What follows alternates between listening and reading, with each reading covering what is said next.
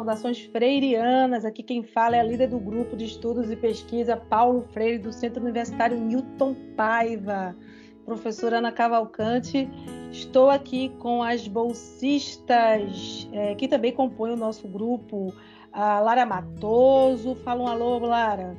Oi, pessoal. Estamos com a Slaine. Fala oi, Slaine. Oi para todo mundo. Oi. Sejam bem-vindos. Isso aí, Slaine. Com a Bruna. Boa noite a todos e todas. E com a Fernanda. Olá, pessoas. Então, gente, é, nesse episódio, né, nós já gravamos é, dois episódios anteriores, como vocês sabem. No primeiro episódio, a gente explicou um pouco o que é o grupo de estudos e pesquisa Paulo Freire no segundo episódio, a gente apresentou né, a equipe, falamos das bolsistas, das voluntárias e o que as levaram a estar aqui trabalhando conosco nesse grupo. E neste episódio, a gente vai falar um pouco da biografia de Paulo Freire, porque foi nosso objeto de estudo e pesquisa nos últimos é, dias e, no, e nossas últimas atividades envolver a biografia de Paulo Freire. E para a gente poder trabalhar e estudar com a biografia de Paulo Freire, nós utilizamos algumas, alguns livros, alguns materiais. Né? Uh, nós lemos o livro O Educador, o perfil de Paulo Freire, do Sérgio Haddad, Paulo Freire, uma biografia do Moacir Gadotti, Paulo Freire, o Homem do Mundo, um documentário da TV Sesc que a gente super recomenda para você que está ouvindo esse podcast para assistir esse documentário excelente. E com base nesse material, a gente vai falar um pouco da história de Paulo Freire, passando pela infância, uh, pelas primeiras experiências profissionais, falando da experiência do Paulo Freire no SESI, no, no movimento da cultura popular, uh, na experiência de Paulo Freire é, em Angicos, o momento do golpe militar, do exílio, uh, o retorno dele ao Brasil, a passagem antes do retorno ao Brasil, a passagem dele pelos, pelos outros lugares, pelos países, né?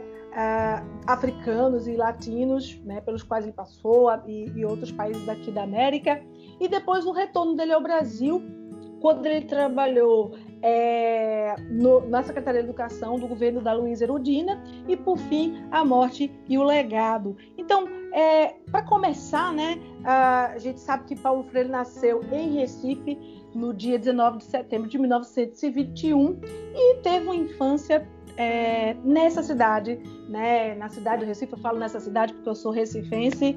E a Lara, hein, Lara? O que, que a gente pode destacar aí da infância, da adolescência, das primeiras experiências profissionais de Paulo Freire? Pessoal, a gente pode destacar de primeira mão, de primeira linha, que Paulo Freire ele teve infância. Ele foi um menino que ele teve infância.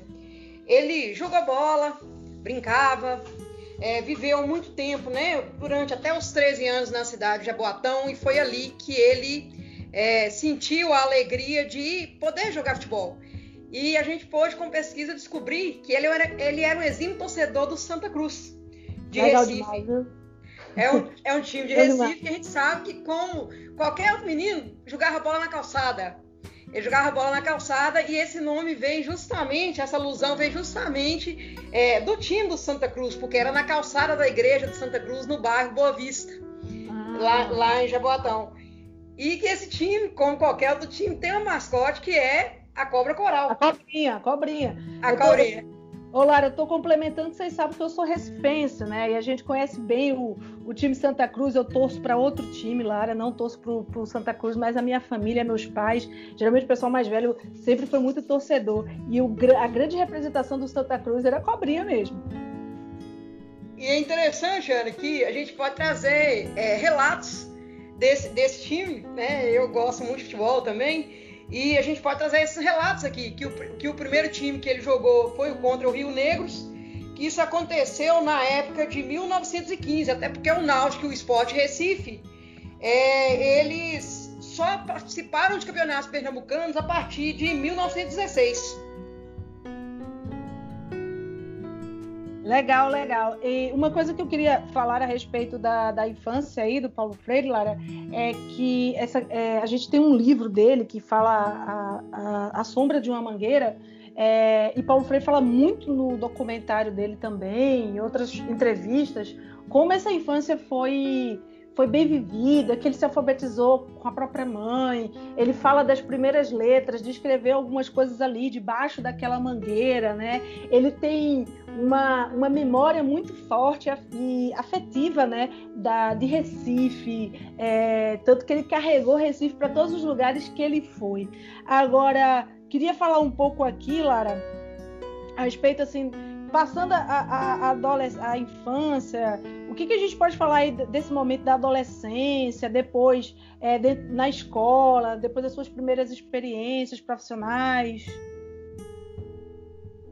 Ah, o que a gente pode trazer aqui mais um pouquinho, né? Depois que ele foi alfabetizado pela mãe, ele foi para a escola e nessa escola ele fala que ele lembrava de Eunice Vasconcelos, que foi a primeira professora dele e quando ele escutava a música de Seresta do Ataúfo Alves, Meus Tempos Criança, que ele remetia, né? Que saudades da professorinha que me ensinou Beabá, que foi uma música gravada em 1956.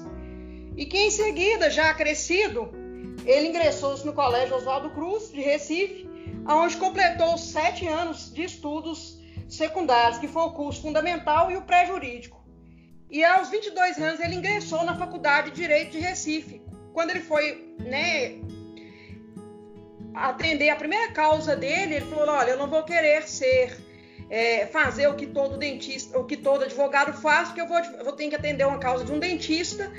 E o dentista falou com ele: Senhor Paulo, senhor pode levar tudo que eu tenho. Senhor pode levar minha mesa, meu quadro, minhas cadeiras, mas é, só não leva minha filhinha. E aí ele ficou ali sentido, com remorso, porque ele se remeteu à infância dele, porque ele teve uma, uma, uma infância muito difícil.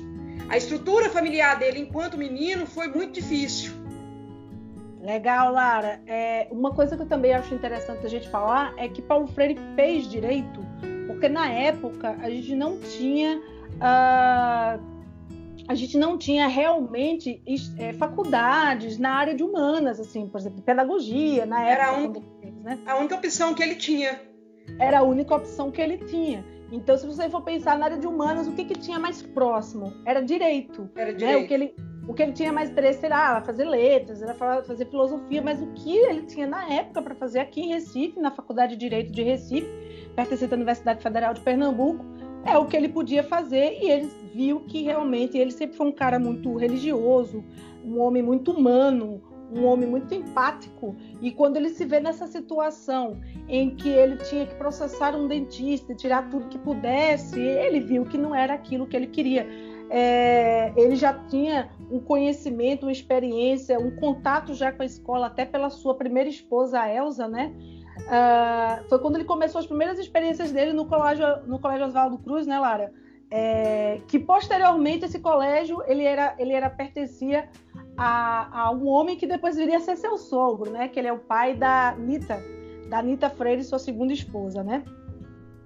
Uh, mas continuando aqui, né, o nosso podcast, essa história aí bacana do, do Paulo Freire, depois dessa experiência no Oswaldo Cruz, né, como professor, depois desse, desse momento difícil da carreira em que ele viu que ele realmente não, não podia ser advogado, ele começa a experiência no SES, né, Islane?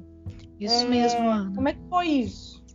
Então, é, o SESI, Serviço Social da Indústria, ele foi criado em 1946 em um contexto pós-guerra, pós-segunda guerra mundial, para os trabalhadores das indústrias, né, que poderiam contar com a formação profissional, educação e assistência social para a família. Paulo Freire, Paulo Rangel e Cid Sampaio foram os responsáveis pelas primeiras atividades da organização em Pernambuco. Freire, logo no início, é, assumiu o cargo de assistente na equipe de divisão de educação e cultura, medianas, medianas relações né, entre os professores, os, trabalhos, os trabalhadores e os alunos. E em 47 ele já assumiu a posição de diretor dessa é, divisão de mediação entre os professores e alunos, né, e os trabalhadores. Então, assim, inicialmente os trabalhos do SESI é, adotaram uma abordagem enfatizada no no trabalho coletivo, mas uma visão assistencialista da instituição era necessário e a participação dos pais era de suma importância para avaliar as necessidades das famílias dos alunos. Diante disso, o Freire cria o circuito, os círculos dos pais, que era uma estratégia para aproximar os operários dos educadores do SESI. No é, início. É, o, ah. Desculpa interromper, mas o Paulo Freire, nas entrevistas dele, ele fala muito dessas experiências que ele teve no SESI, né? É, desse contato com o povo. É, por isso, eu acho que a partir daí ele começa a trazer muito essa reflexão sobre os diferentes saberes. E a partir daí, eu acho que começa a amadurecer nele essa, essa ideia. Uh, da, da realidade de, desses trabalhadores, né? É, tanto que ele, ele começa, ele dá voz a essas pessoas, né? Aquilo que a gente estava conversando sobre a humildade de Freire, né? É, exatamente, porque o que, que ele via é que era, era uma instituição que ele precisava de, é, de tratar o, o, a educação e, e, e, os, e trazer os, a família para a educação, porque até então era uma coisa mais afastada, né? Os pais é, não tinham muito contato assim com, com a instituição. Então ele cria esses circuitos dos pais é, com o intuito de fazer os encontros para avaliar as necessidades de cada família e a relação entre os pais e filhos. Então, no início, é, os professores que traziam os temas, depois eles viram, é, mediante um depoimento de, de algum pai, que eles precisavam de fazer diferente. Então, Paulo falou: não, a gente vai montar é, uns questionários, enviar para as famílias responderem e vamos elaborar um levantamento mediante esses questionários das necessidades, né? É, e depois discutir essas necessidades nos encontros dos pais. Então, eles foram uma, uma forma mais participativa da presença da família né, na escola. Então, pois com é, essa. Tem, tem um ah. momento, desculpa interromper mais uma vez, tem um momento de uma entrevista que ele fala sobre essa, justamente esse trabalho aí no SESI com os pais, e que ele fala o seguinte, que um dos pais chegou para ele e falou o seguinte assim, olha, é, você está falando aí como que eu tenho que lidar com meu filho dentro de casa, né, e tal, mas olha, eu chego em casa, os meninos morrendo de fome, né, é, eu também estou cansado, não consigo dar comida o suficiente, como não bater, né? Como não, não bater nessas crianças? Então, é, lembro dessa entrevista de Paulo Freire trazer e de, de ele realmente não ter nem em algumas situações, essa dificuldade de mediar por causa da, das questões mesmo de necessidades básicas dessas pessoas, né? Exatamente. É, tem essa, essa, esse relato, é, porque dessas observações, desses encontros que eles faziam e desses relatórios que eles traziam da, da com os pais, eles observaram é, que algumas regiões, é, zona urbana, zona da mata, agreste do sertão, Pernambuco, é, os pais eram mais é, agressivos com agiam de forma agressiva, né, fisicamente. Diferente dos pais que viviam na região de pesca. Então eles pensaram assim que os pais da região de pesca é, tinham um diálogo maior com os filhos, né? E talvez pela cultura da liberdade, pelo contato com o horizonte marítimo, né, é, com o mar, e também eles traziam os filhos para as atividades pesqueiras, então os pais das pescas não, não batiam nos filhos, que era da zona é, né, urbana já eram mais agressivos. Então tem esse realmente esse relato de um pai num círculo de pais que questionou o Freire, né, é, da, da posição deles que eles tinham uma vida dura, né? Que eles chegavam em casa e encontrar cansados, encontravam os filhos às vezes sem banho, com fome, é, gritando e eles tinham que acordar quatro da manhã, né? Para começar de novo o trabalho às quatro da manhã. Então isso daí é, para Freire esse tipo de depoimento que ele pegava nesses encontros foi muito marcante né, na, na trajetória dele. Certamente foram produtos importantes para que depois ele fosse desenvolvendo todas as obras que vieram, né? E um dos um ponto, né, que a gente também tem de trabalho do Freire, além do SESI, foi a, o envolvimento dele com o movimento de cultura popular. A gente via que ele tinha muito envolvimento com a Igreja Católica. Em uma entrevista, Paulo Freire uma vez disse que ele tinha primeiro compromisso com Cristo e que por isso se envolvia né, com essas ações. E no segundo momento, ele disse que ao estudar Marx, depois ele foi movido por Marx, né? tanto por Marx como por Cristo, né, por Jesus Cristo. É, trazendo assim um pouco dessa questão do movimento popular e essa questão é, é, do catolicismo, da religiosidade de Freire. O que, que, a gente pode pensar aí? O que, que, a gente pode falar desse momento? É, porque em, é, na década de 60, né, 50, 60, tinha é, uns, movimentos da, é, dos trabalhos paroquiais que ele e a esposa dele começaram a se envolver, né, a trabalhar com isso, nas ações católicas. E Freire, ele foi trabalhar na parte da educação, mapeando os problemas econômicos, a falta de recurso público, é, o baixo nível de alfabetização, o subdesenvolvimento. Então, tinha algumas regiões do Recife, de Pernambuco, que eles faziam esse trabalho. É, e aí, o que, que ele fez? Ele juntou as três coisas, né? Ele juntou esse trabalho paroquial é, com, as, com, com as comunidades cristãs, com as ações católicas. Então, ele ministrou aí uma convivência pessoal, profissional e espiritual. O que, que ele fazia? Ele sempre pegava é, relatórios, né? Porque eles faziam, eles faziam um trabalho de pesquisa, né, para ver a real necessidade de cada grupo. Então, Sim. diante dos inúmeros argumentos de convivência comunitária, dos dados apresentados nos mapeamentos que eles faziam, Freire desenvolveu um relatório uhum.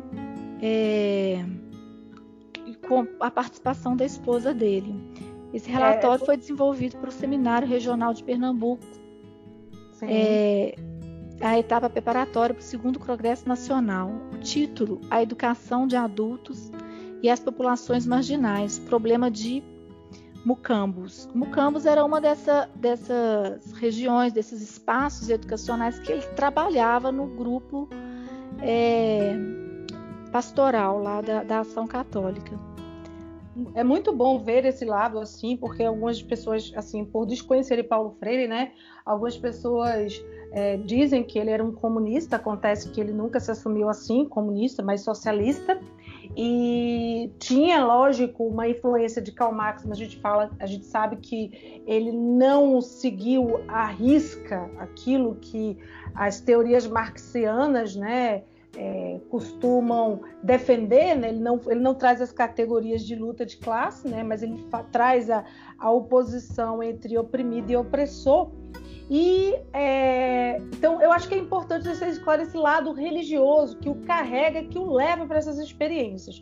E aí você tem uma outra experiência, né, é, é, meninas, que é uma experiência posterior ao SESI, que é posterior a, ao movimento popular, que vai ser é, o trabalho de alfabetização que ele faz em Angicos, né, Bruna? É, que a gente pode destacar que foi um momento alto, que foi um, um, um, momento da história de Freire que vai fazer toda a diferença, que vai fazer com que ele, ele elabore então sua primeira tese é, e o primeiro livro, que é Educação como Prática da Liberdade. E o que, que a gente pode é, ressaltar nesse momento, Bruna, a respeito da campanha de alfabetização em Angicos? É, Paulo Freire ele começou testando seu método de uma forma muito interessante. Ele começou com seu filho, como uma pessoa que trabalhava junto com a família em casa, e ele percebeu que as pessoas conseguiam associar as sílabas à figura que elas estavam vendo. Daí começou todo esse processo, desenvolveu sua tese é, para a Universidade de Recife. Em uma conversa com um amigo, ele contou sobre a experiência que ele tinha realizado no Poços de Panela e que ele tinha ficado muito feliz de ter visto um aluno conseguir escrever o nome da esposa, que era Nina, que foi um momento muito emocionante. E a partir desses relatos, é, foi, chegou ao conhecimento do secretário de Educação, que trabalhava é, no, com o governo do Rio Grande do Norte e houve um grande interesse por esse método de Paulo Freire. E numa conversa, Paulo Freire foi convidado para poder desenvolver seu método na comunidade de Angicos. Paulo Freire impôs diversas situações, ele não queria que tivesse interferência nem financiamento externo, que aquilo não virasse um palco político. Ele estava interessado em alfabetizar o povo, em conscientizar aquelas pessoas. E aí ele se junta com alguns universitários é, de Natal e eles vão para Angicos. No primeiro momento, o que, que eles fazem em Angicos? Eles entendem as pessoas, eles conhecem as necessidades daquelas pessoas que estavam ali. Eles descobrem qual o número de pessoas que eram analfabetas, quais as palavras eram mais significativas para elas, para que assim eles pudessem começar de fato um processo de alfabetização. Esse processo de alfabetização ele se dava num espaço chamado Círculo de Cultura, em que havia muito diálogo, muitas trocas. Era um momento muito intenso, porque Paulo Freire e as demais pessoas que estavam ali naquele processo entendiam que o mais importante era valorizar a cultura daquelas pessoas com base na cultura, no conhecimento das palavras, eles poderiam desenvolver e aplicar o método de Paulo Freire. O método consistia em realizar uma discussão, valorizar a cultura e a partir do desmembramento de outras palavras e formando palavra, mostrando imagens e assim as pessoas iam se alfabetizando. É claro que umas se desenvolveram mais do que outras, mas o mais interessante é que esse processo de alfabetização possibilitou que todas as pessoas que estavam envolvidas naquele momento conseguissem sair dali lendo, escrevendo, escrevendo seus próprios e principalmente conscientes dos problemas da região, conscientes do mundo. Eles conseguiram ampliar a visão daquelas pessoas que estavam inseridas naquele processo, que foi fundamental. Então a experiência de Angico consistiu nisso Claro que essa experiência deu muita visibilidade para o método de Paulo Freire, tanto que no encerramento né, desse momento de alfabetização dessas pessoas na celebração, contou com a, com a presença do presidente Jânio Quadros, que ficou assim, pasmo com o que havia acontecido ô, ali. Ô, ô, Bruna, só, só uma interferênciazinha é, Claro. do seu relato, que é excelente, um relato que, que muito bacana, mas só para a gente contextualizar, né, rapidamente, vamos dizer assim, historicamente, é, a gente tem um momento, esse momento em que Paulo Freire vai a Angico, faz, tem uma campanha, tem um carro de som, agrega essas pessoas, essas pessoas vão até lá, até o, a- a- o Paulo Freire e, e a- não só Paulo Freire, como outras pessoas, jovens na época, estudantes Sim, de vários cursos, né, universitários, Isso. está bem retratado no documentário, né, Bruna? Sim, sim. E só que a gente está vivendo um momento histórico muito complicado, porque as Américas, de um modo geral, estão ali submetidas a uma ditadura, a América Latina. E a gente começa a ter um movimento de é, golpe, né? É, a, a gente sabe que Jânio Quadros ele renuncia e depois que assu- assume é o João Goulart. E o Jango é, viaja para a China, o que faz com que haja uma série de é, fake news da época de que o comunismo entraria no Brasil e tal. E aí é quando é, acontece ali o golpe, né? Começa aquele zum, zum, zum de comunismo e acontece o golpe. É, já mais ou menos nesse período, esse período caótico, crítico, é o período que João Goulart vai até Angicos é, acompanhar o, trabalho final de Paulo Freire lá, né, na, na alfabetização. Esse, esse foi o grande problema que fez com que depois é, todas as pessoas, é, as pessoas sa- saíssem, né, não quisessem mais estudar, porque começou a se espalhar que Paulo Freire é um comunista, e aí todo mundo sabe o que, que as pessoas diziam sobre o comunismo, como criancinha, coisas do tipo, e a, a campanha então não foi para frente. Né? Eu acho que isso é, é importante para o nosso ouvinte entender o contexto histórico. Já desse fechamento da campanha, a gente tem a presença de alguns generais, né? Sim, E isso traz essa noção de, de perigo, perigo desse comunismo. E é nesse ponto, né, que é exatamente o que eu comecei conversando aqui com vocês, né, meninas, que acho que Paulo Freire ele veio, né, num momento histórico muito crítico para alguém que tem ideias tão progressistas, porque exatamente neste período, 1964, foi exatamente quando se, quando se instituiu né, esse programa é, quando, quando começa, quando finaliza e, e pensa-se numa campanha nacional, o Goulart pensa nessa campanha nacional, se dá um golpe militar, né, Fernanda? Aí se dá o golpe militar e o Paulo Freire é perseguido, é exilado, considerado um subversivo, é, inclusive nem passaporte ele tinha. Era uma situação complicadíssima. Anitta Freire, a esposa dele, que ainda está viva, já relatou muito desses momentos tensos e tenebrosos que ele passou com sua família, porque ele tava, não estava sozinho, era ele, a mulher Elsa e os cinco filhos. E foi um momento tenso, né, Fernanda? Pois é, camarada. Foi golpe. E que golpe, hein? 1 de abril de 1964, hein? Data do golpe militar. Os militares, então, tomam o poder aqui no Brasil. A gente tinha, como você tinha falado, o João Goulart, né? É, como presidente. E já havia essa, essa movimentação, claro. Uh, não, o golpe ele não se dá, vamos fazer um golpe amanhã tomamos o poder. Claro que não. Essas articulações políticas elas já vieram de antes.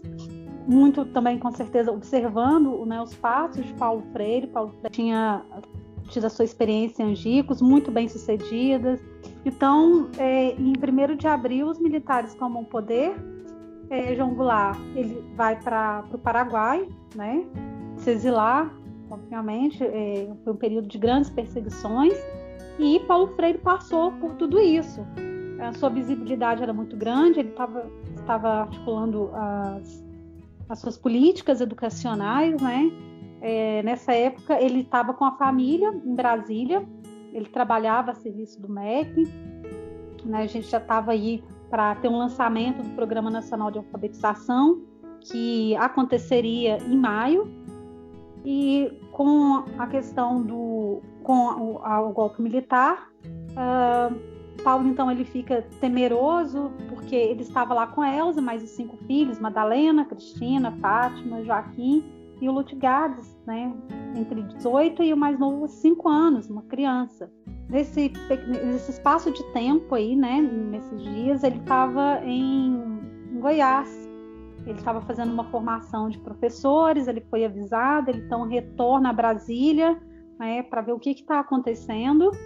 Bom, e com tudo isso, que ele, os filhos dele retornam para Recife com a mãe dele, no caso vão com a avó, e ele fica com a Elsa, a sua esposa, em Brasília, tentando viver uma vida um pouco mais reservada, porque eram momentos muito difíceis, né? Qualquer passo tinha que ser muito bem calculado. A gente sabe como foi o regime é, militar. Bom, é, logo em seguida teria, como eu disse, o lançamento do Programa Nacional de Alfabetização.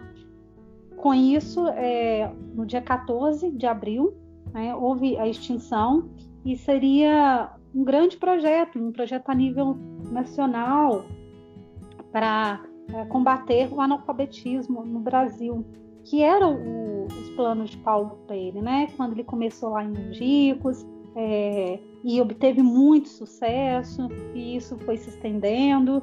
Ele estava ligado à, à política, né? A gente fala de política como esses movimentos sociais, como qualquer é, movimento que engloba a sociedade, né, as articulações em prol do, das pessoas e claro a educação ela sempre sempre esteve presente né? e Paulo Freire estava fazendo um trabalho que era voltado para as minorias quando foi em Angicos a gente né para quem já sabe Angicos eram pessoas muito pobres uh, analfabetas né o que a gente pode dizer mais analfabetas sem direito a, a nada a ler a escrever a ser pessoa no mundo é exatamente é, aquilo que, Fernanda, aquilo que é, a elite não deseja, né? Que é dar, é dar condições para o povo, né? Para pensar, para se emancipar, né? Então, o povo mesmo, o povo de fato,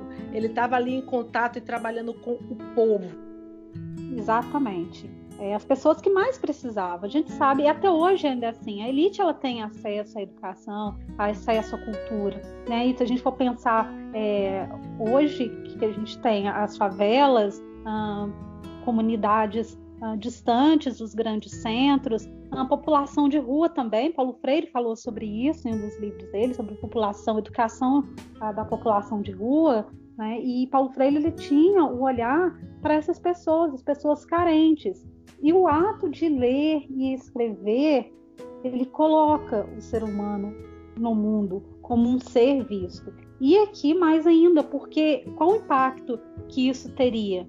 É, o voto era renegado às pessoas analfabetas, elas não tinham direito não, a escolher exatamente. quem governar, né? Tanto lá em cima a gente pode, falar da presidência, quanto ali no, no, no seu espaço, um prefeito, né? Elas não sabiam, e mais ainda, se essas pessoas não sabem ler, se não sabem escrever, né?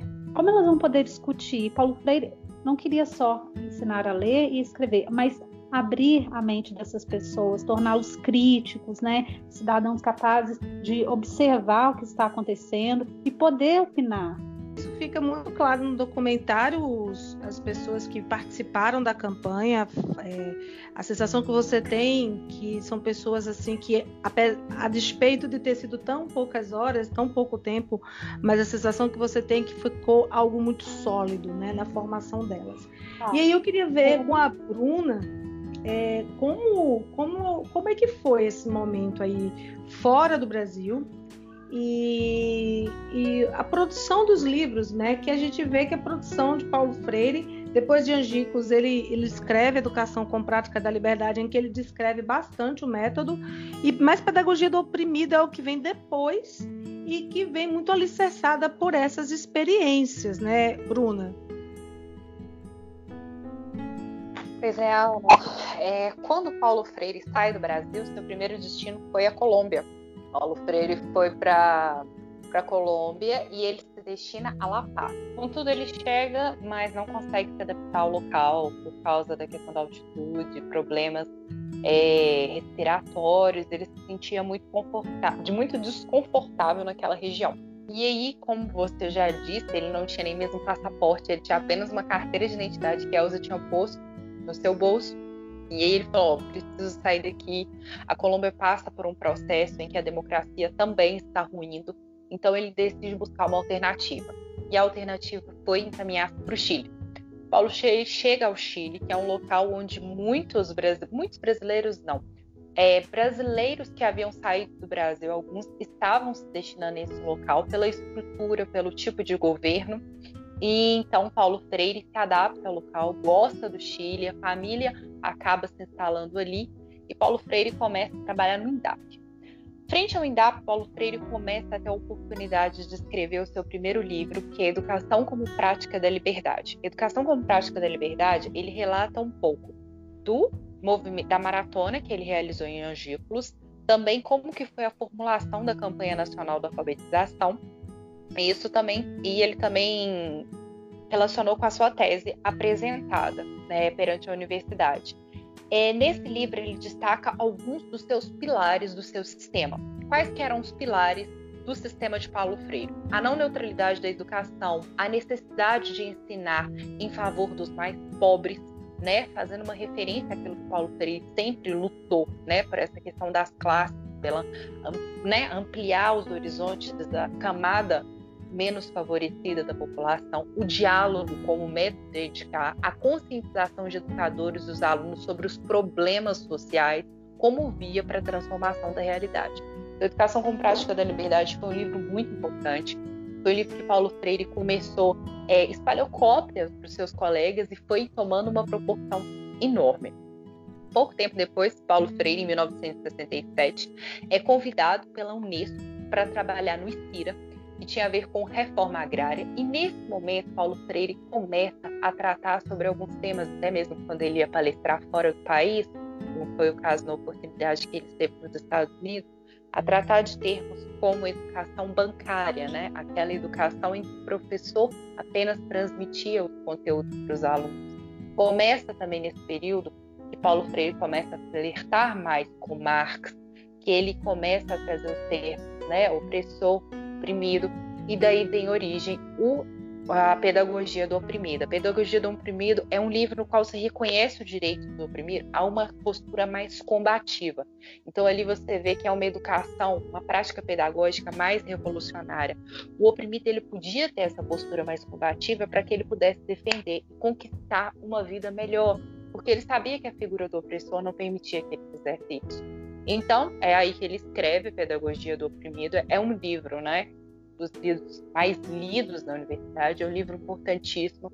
Foi um livro que é, Paulo Freire fala em um dos seus relatos, eu escutei isso no áudio, ele falando que foi Pedagogia do Oprimido, algumas pessoas que liam esse livro em alguns países, elas eram perseguidas, eram pessoas que eram ameaçadas de morte, né? Porque não era um livro muito bem visto pelas figuras opressoras. Então, foi o livro mais importante escrito na trajetória de Paulo Freire. Foi também a partir daí que ele teve a oportunidade de se instalar, né, lecionar em Harvard, né? Eles passaram um período curto nos Estados Unidos, mas Paulo Freire fala que foi um período muito importante para eles conhecerem um pouco mais daquela, daquela cultura e depois ele se instala em Genebra. Então é esse período que a gente pode, pode mencionar nesse momento.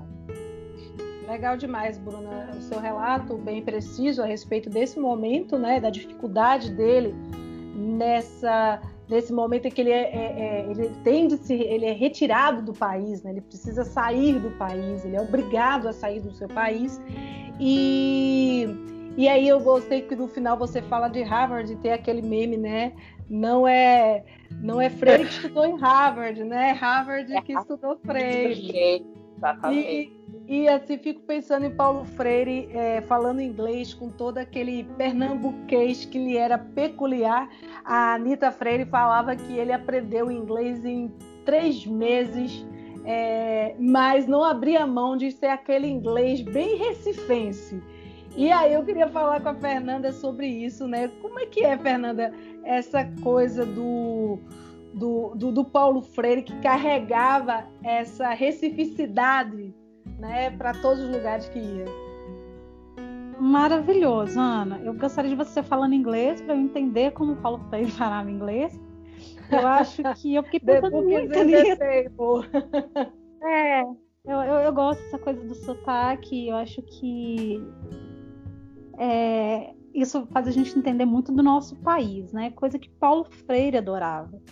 Paulo Freire, logo depois é, dos episódios, né, de, de do golpe, ele é preso, né? E isso, é, até mesmo na prisão, logo em seguida, quando era preso, ele faz questão de, de comer a, a, a comida, né? Que ele comia em casa e, e, isso tinha, isso era muito presente. Ela falando que é, quando eles moravam fora do Brasil, nessa, nesse período de, de exílio, é, Paulo Freire fazia questão de comer a culinária do Brasil e em especial né, do Nordeste e do Recife. Então ela era obrigada a fazer isso. Quando ele, ele saía, ele ia viajar, né, a trabalho, as reuniões, aí ok, eles comiam a, a comida local, né? E ele pedia sempre para as pessoas que moravam, que vinham ao Brasil e e onde ele estava, né? Que, pessoas que estavam chegando para trazer coisas para ele. Um bombom, sonho de valsa, quando ele estava na Suíça e as pessoas, nossa, Suíça, né? Os melhores chocolates e não, ele queria, queria um sonho de valsa e feijão e tudo mais que pudesse trazer um pouco da memória do nosso país para dentro da casa dele, para dentro daquele momento que ele estava afastado, é, porque a questão do exílio não é você sair porque quer. Você teve que foi obrigado a deixar o país. É, é muito diferente. Então fica aquele sentimento de, de vazio. A gente escuta muito isso das pessoas que estão em exílio, né? Ah, hoje ainda acontece, está acontecendo alguns é, por questões políticas, e Paulo tinha muito isso. Essa brasilidade esteve com ele o tempo inteiro, então, sim, no sotaque, dentro do inglês, que ele tinha medo, mas ele levou isso com ele dentro da, das músicas, da, da culinária, tudo que ele podia fazer para ter um pouco do país, do Brasil, né? do Recife principalmente, né? essa regionalidade que ele, que ele tinha tão, tão forte, ele fazia e ele fazia questão de ter dentro, né? E a culinária ela é. fala muito de um país. Verdade. E uma coisa é, que a Anitta Freire falava muito, e é um, uma coisa típica aqui nossa, de Recife, a gente gosta muito de feijão, e Paulo Freire gostava demais de feijão. A gente tem uma sopa aqui, que é uma sopa de feijão, e ele comia feijão de manhã, tarde, de noite, e uma coisa que também tem no relato, tanto dos documentários, né, que ele, o tanto que ele gosta de farinha, que a gente tem essa prática muito grande de, de comer farinha, e ele achava a farinha, mesmo que estivesse na Suécia, Suíça, onde quer que fosse, ele encontrava, a recificidade nunca, nunca o deixou. E aí eu queria ver, conversar com a, com, a, com a Bruna, depois o Paulo Freire volta, após a, a redemocratização né, do país, e ele vai trabalhar em São Paulo, é, no governo da Luísa Erudina, né, Bruna? Isso mesmo, Ana. Paulo Freire foi convidado por Luísa Erundina, que assim foi um, um, uma grata surpresa para todos que ela foi eleita prefeita de São Paulo. E ela, muito emocionada, queria muito que Paulo Freire participasse do seu governo, ficou insistindo. E é interessante porque tem um relato no livro do Haddad que ele fala que ele nem tinha dado a resposta e ainda assim ela já tinha dito para a imprensa que Paulo Freire seria seu secretário de educação, tamanha era a vontade que ele estivesse envolvido no seu governo. Foi um governo difícil, porque havia uma grande. difícil no sentido de aceitação pela ala mais. não podemos mais conservadora, né? A imprensa foi uma grande ela tentou enfrentar muito Paulo Freire, tentou encontrar muitas críticas naquilo que ele tentava realizar, mas ainda assim Paulo Freire não se deixou desanimar e ele teve dois grandes projetos no período em que ele estava, né, frente à Secretaria de Educação. Um deles foi o Programa de Educação de Adultos e um programa muito importante que é o Movimento de Alfabetização de Jovens e Adultos, o MOVA. Paulo Freire entendia que aquele, esse programa, esse movimento de alfabetização de jovens e adultos era uma continuação daquele plano de alfabetização que ele tinha interrompido, né, que ele teve interrompido no período do golpe militar. Então, Paulo Freire queria nesse movimento, né, as pessoas pudessem se alfabetizar e assim também ter possibilidade de votar. Paulo Freire ficou à frente do governo como secretário de Educação por 29 meses. Depois ele decide deixar o governo, haja vista que ele queria se dedicar a palestras, à sua segunda esposa, queria se dedicar aos seus livros e ter uma velhice mais tranquila. É, apesar dele ter saído da frente da Secretaria de Educação, ele deixa Sérgio Mário Portela, quem, com quem ele trabalhava, e os seus programas continuaram tendo continuidade, as suas ideias também. Então foi esse o período que Paulo Freire esteve à frente da Secretaria de Educação. Muito bom, Bruna. É bom lembrar essa época. A gente tem um, uma, um programa chamado Programa Livre na época. É, né? o, o Paulo Freire fez, né? Uma, não sei se você já viu, é, conversou muito sobre o MOVA, sobre esse momento em que ele estava lá. Nesse momento, em São Paulo, ele conhece Nita Freire, trabalhou, acho que, que na PUC, e o orientando dele era o Mário Sérgio Cortella, que assumiu o, o, o cargo de secretário, e a Anitta Freire fala que esse foi um período em que eles realmente curtiram a vida. E o Paulo Freire é, ficou um período sem publicar mesmo, estava mais é, pós. A, a, esposa faleceu, né, ele voltou do Brasil, começou a namorar, casou-se com a Anitta Freire e eles viajaram bastante, se divertiram bastante. E aí, só em 1996 que ele volta a publicar, ele publica Pedagogia da Autonomia, eu considero, sei da, sei da importância da pedagogia do oprimido, mas eu considero a Pedagogia da Autonomia, os saberes necessários para a prática educativa, vamos dizer assim, uma bíblia para mim. Né? É, meu, é meu livrinho é, eterno que está sempre ali do meu lado, porque me orienta muito na minha prática. E sua morte acontece então em 96, ele publica esse livro, em 97 ele falece no, no dia 2 de maio. Ele já vinha é, é, já bem debilitado quando falece no hospital Albert Einstein, né, decorrência de um ataque cardíaco, já estava adoentado, foi um momento muito difícil, conforme relata a sua segunda esposa, e, e que para ela a vida dela ali acabou uma parte, né? Porque tinha uma relação de muito amor é, pelo Paulo Freire. E aí a gente pensa, né, meninas, que legado que Paulo Freire nos deixa, né? É, um dos últimos capítulos do Haddad, ele fala muito que Paulo Freire ele, ele deixa a sua pedagogia, toda a, sua teoria e tudo aquilo que ele pensou, mas ele com a consciência de que é, aquilo que ficou, que, que, que seja é, melhorado, atualizado, retomado, não como se ele fosse uma verdade absoluta. Isso é muito legal porque sempre foi um homem muito humilde, né? Sempre foi um homem muito simples, né? De entender da sua da sua inconclusão, né, de que não seria o dono da verdade absoluta. Isso aqui Paulo Freire nos faz pensar, não é, meninas? Que legado que vocês poderiam ressaltar aí é, que o, o, Paulo Freire nos deixa. É, pegando um gancho nessa questão do inacabamento da Ana, em um dos áudios que eu estava ouvindo de Paulo Freire, é assim, Paulo Freire é tão humilde, é uma pessoa tão tão, tão crente naquilo que ele fala, tão certo, que mesmo pedagogia do oprimido, tendo a proporção que tem, Paulo Freire fala em uma aula que ele ministra para alunos da PUC, que ele diz que ele vai revisar, que ele vai ler novamente Pedagogia do Oprimido para ele entender o que, que quais eram as ideias dele naquela época, o que ele poderia melhorar com relação àquele livro. Então eu acho que ele deixa essa questão da humildade, a questão do amor, a questão do diálogo, a questão do respeito, a questão da gente acreditar de que com a educação a gente pode melhorando as coisas, melhorando a situação, que nós temos que estar sempre abertos para novas ideias, para novos conceitos.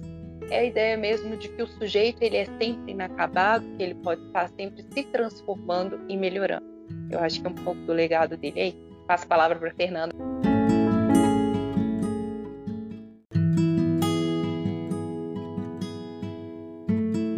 Tá certo. Não, muito bacana isso né, que você falou. É, eu fico com um legado aqui, para mim, aí é até um crescimento pessoal mesmo, uh, da, da necessidade de se olhar para o outro, a empatia. Eu acho que isso é uma das, das grandes lições que Paulo Freire deixa para gente. Ele mesmo fala que a questão do analfabetismo no Brasil acabaria com ele ou sem ele, né?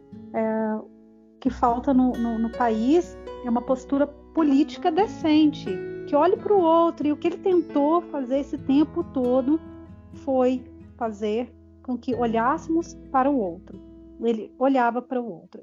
E mais ainda, como eu até disse anteriormente, mais do que é, ler ou escrever, ele queria despertar esse senso crítico nas pessoas, né? E é uma coisa que a gente, ao longo da, da, da vida dele, ele também se reinventou, né? Ele, ele, essa humildade que ele tinha, e ele fala isso quando ele está nos Estados Unidos, é, parece tudo um sonho, e ele vai na periferia, ele vai atrás das pessoas que são invisíveis, ele para para pensar sobre aquilo. Peraí, não existe só nos Estados Unidos que todo mundo sonha, que é uma economia que é legal. Não. Tem pessoas aqui passando fome, tem pessoas que não sabem ler, que não sabem escrever, tem racismo, tem muito preconceito com o outro. Ele vai para a África também, que é uma, é uma é um momento da vida dele muito bacana que a gente tem, onde a gente aprende o respeito pela cultura do outro, assim como Paulo Freire sempre esteve ligado à sua cultura aqui, né? E de certa forma ele impôs isso quando ele não abandonou a cultura brasileira e a sua cultura regional de Recife. É, ele vai para a África e entende isso ah, quando ele toca no assunto de como alfabetizar aquelas pessoas, respeitando a língua delas. Tá, então é, o, o, o, que eu tinha que falar é, do legado dele, já as colegas já apresentaram muito bem, a, a Bruna e a Fernanda, mas eu acho que foi isso, foi a humildade que ele deixou é, e todos os trabalhos que ele desenvolvia, é, sempre buscando o oprimido, sempre buscando olhar para, para o próximo, né? E, e com diálogo e com atenção, é, levantando as necessidades antes de propor é, qualquer melhoria. Então, eu acho que é isso. Obrigada. Muito bem, Islane, obrigada.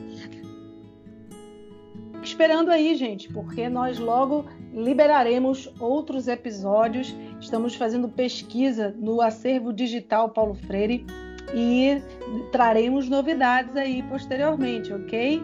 Então, um abraço para todos e até a próxima. Saudações freirianas.